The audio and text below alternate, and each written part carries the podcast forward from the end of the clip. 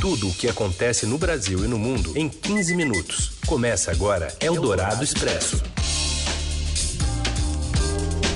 Olá, seja bem-vinda, bem-vindo. Está no ar o Eldorado Expresso, noticiário que reúne as notícias mais importantes bem na hora do seu almoço.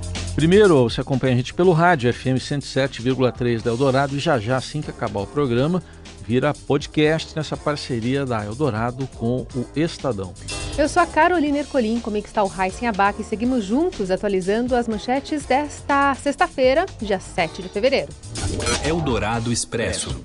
Dois aviões com brasileiros resgatados em Wuhan, centro da epidemia de coronavírus na China, chegam ao Brasil na madrugada de sábado para domingo. Dólar dispara e chega a R$ 4,32, influenciado pelo coronavírus, mas a inflação recua puxada pela queda no preço da carne. E ainda a abertura do Brasileirão de Futebol Feminino e o clima da festa do Oscar direto de Los Angeles.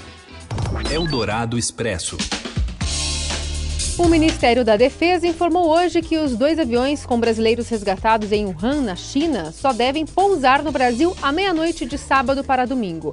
A operação sofreu um atraso por causa do tráfego intenso aéreo no aeroporto chinês, no território chinês, especialmente na cidade, né, na região onde começou a epidemia do coronavírus. Os 34 brasileiros serão transportados em dois aviões da Força Aérea Brasileira para a base de Anápolis, em Goiás, onde ficam as pessoas né, em quarentena de 18 dias. Os aviões também darão carona a quatro poloneses, uma chinesa e uma indiana que vão desembarcar durante uma escala na Polônia. Antes da cerimônia de apresentação começar, o presidente Bolsonaro disse que essa operação não oferece nenhum risco à população. Olha, o objetivo de abrir o senhor exatamente ao levar uma informação é, clara para o Brasil, em especial para o pessoal de Anápolis, que não existe qualquer risco para terceiros aqui no Brasil. Operação muito bem preparada, planejada, bem demonstra aí a dedicação, o empenho e o patriotismo parte de todos envolvidos parabenizar aqui todos os envolvidos é, nessa operação que não deixou de contar com muito sacrifício por parte do governo, tendo de vista a questão orçamentária e os meios para cumprir a missão. E em Anápolis, o grupo terá monitoramento de saúde três vezes por dia, seis refeições diárias e acompanhamento psicológico. E quem está por lá para acompanhar a chegada dos brasileiros é o repórter André Borges. Oi, André. Boa tarde, Heisen. Boa tarde, Carol. Oi. Nós seguimos aqui acompanhando na base aérea de Anápolis as movimentações, os preparativos dos militares para poder receber os 29 brasileiros que estão vindo da cidade de Wuhan, na China, para ficarem aqui nessa base numa quarentena de 18 dias. O governo federal deve enviar para cá também o ministro da Defesa, que está prevista a visita do senhor Fernando Azevedo Silva, e o ministro da Saúde, Luiz Henrique Mandetta. Fazem parte da comitiva ainda representantes do governo de de Goiás e também aqui da cidade de Anápolis. A ideia é fazer uma vistoria técnica, verificar as condições dos quartos, se os serviços foram concluídos, para poder dar o apoio para essas pessoas que ficarão aqui. É sempre importante lembrar que o Brasil está repatriando pessoas que não apresentam nenhum sinal do coronavírus. Né? Esse foi um critério básico é, para que viessem para cá apenas aqueles brasileiros que, que precisavam e queriam deixar por espontânea vontade a China, a cidade de Wuhan, que é realmente o epicentro do coronavírus. É, essa vistoria deve seguir até por volta de umas 14 é, horas, mais ou menos, e é, depois está prevista uma coletiva de imprensa onde deve ser apresentado os detalhes dessas instalações para jornalistas. É com vocês, Heisen e Carol. Valeu, André. E um dos 61 contaminados pelo novo coronavírus no navio de cruzeiro Diamond Princess é argentino. Esse, esse, esse é o primeiro caso de contaminação de um latino-americano nesta epidemia, que já deixou mais de 600 mortos. A embarcação que transporta 3.700 pessoas está em quarentena na costa do Japão, no porto de Yokohama. Sobre cura, algumas novidades. Cientistas de Wuhan, medicamentos usados é, contra ebola e malária agora passam por testes né, a partir desses especialistas. E duas drogas conseguiram controlar a infecção. Uma delas é um antiviral com mais de 70 anos, a outra está no radar do governo chinês para estudos em humanos. Eldorado Expresso. E agora a gente fala do caso de hackeamento de procuradores a Lava Jato e do ex-juiz e hoje ministro Sérgio Moro.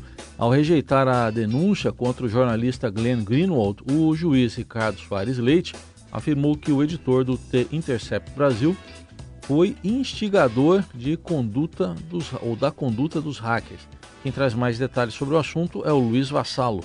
Boa tarde, Carol. Boa tarde, Boa Heisen. Tarde. O juiz Ricardo Leite, da décima Vara Federal de Brasília, rejeitou por enquanto a denúncia contra o jornalista Glenn Greenwald e pôs no banco dos réus seis investigados na operação spoofing. As investigações miram as invasões de celulares do ministro da Justiça Sérgio Moro e de procuradores da Operação Lava Jato.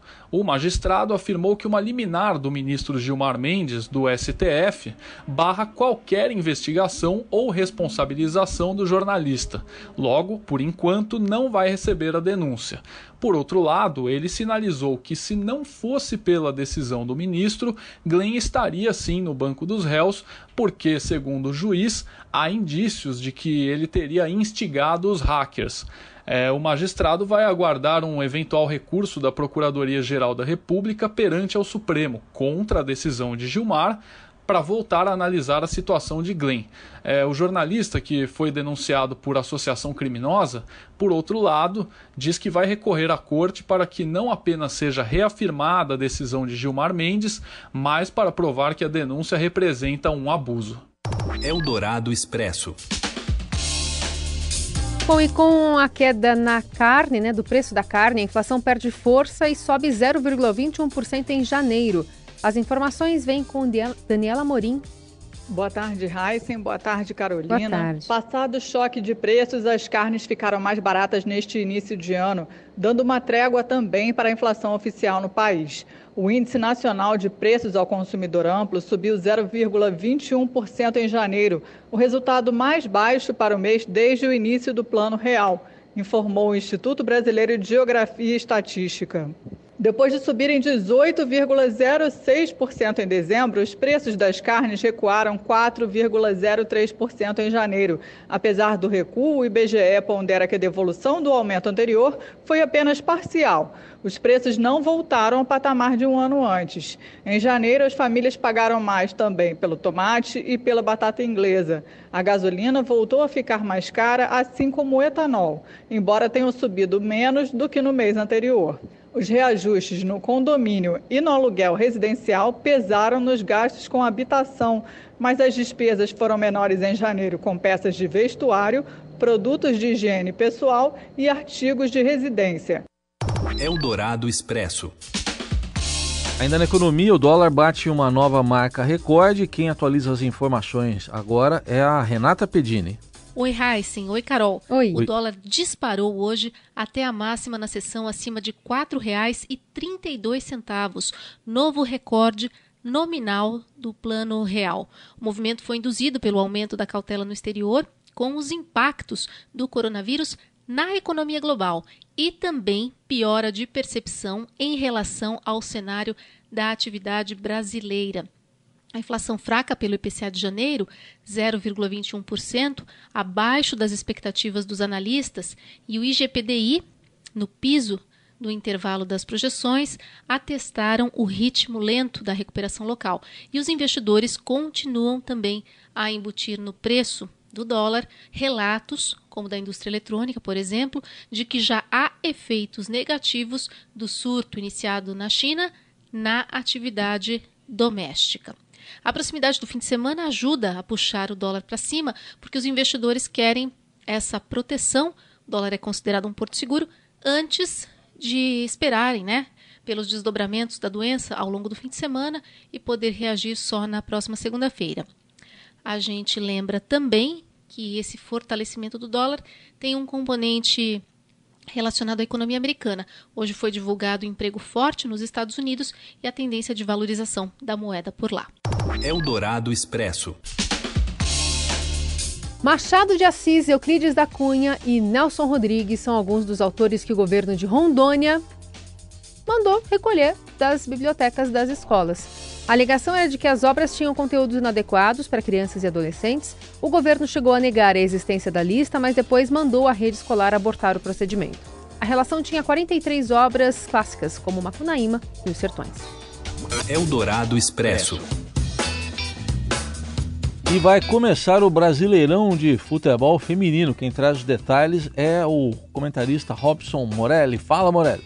Olá, amigos! Hoje eu quero falar do futebol brasileiro das meninas, Campeonato Brasileiro Feminino 2020. Legal! Começa neste fim de semana. É, o campeonato tem ganhado corpo, tem ganhado interesse é, dos torcedores, tem ganhado na organização depois do boom lá na Copa do Mundo da França, com o Brasil sendo eliminado um pouquinho antes, mas é, com a transmissão de TV aberta, a Rede Globo mostrou as partidas. É, o futebol feminino aqui do Brasil teve uma melhora significativa, os clubes estão animados. Este campeonato brasileiro feminino tem 16 equipes. O Estadão trouxe ao longo da semana, você pode conferir no site do Estadão, reportagens com, essas, com esses personagens. O futebol feminino foi muito tempo cobrado, foi muito tempo marginalizado, é, não saía do lugar e parece que do ano passado para esse é, tem crescido, as meninas têm se interessado. É, o campeonato começa amanhã, já tem um clássico, hein? Você pode acompanhar no Twitter, na televisão, na CBF TV. É isso, gente. Falei, um abraço a todos, valeu! Eldorado Expresso.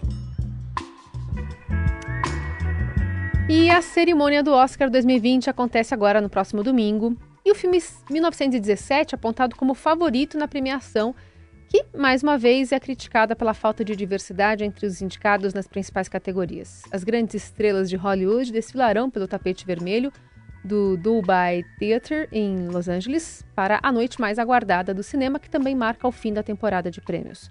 Nenhuma mulher foi indicada à estatueta de melhor direção e Cynthia Erivo eh, é a única não branca indicada nas categorias de interpretação, o que gerou duras críticas por um problema que alguns acreditavam próximo de uma solução.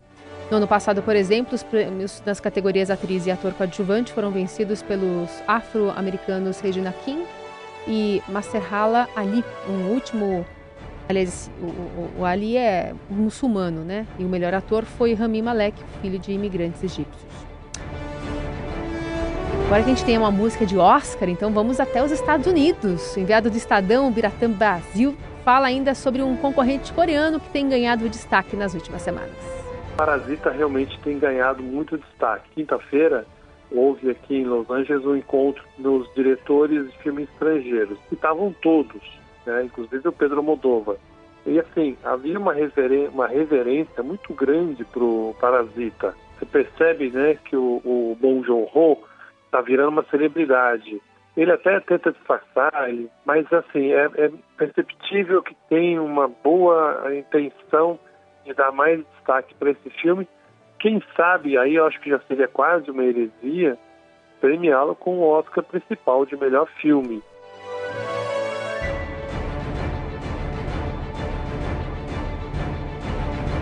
Bom, e assim a gente vai terminando essa edição de Eldorado Expresso. Na próxima a gente vai ter já os premiados pela academia. Na, a gente acompanha tudo e o Biratã Brasil vai trazer as informações de manhãzinha para nós no Jornal Eldorado e à tarde também aqui no Eldorado Expresso.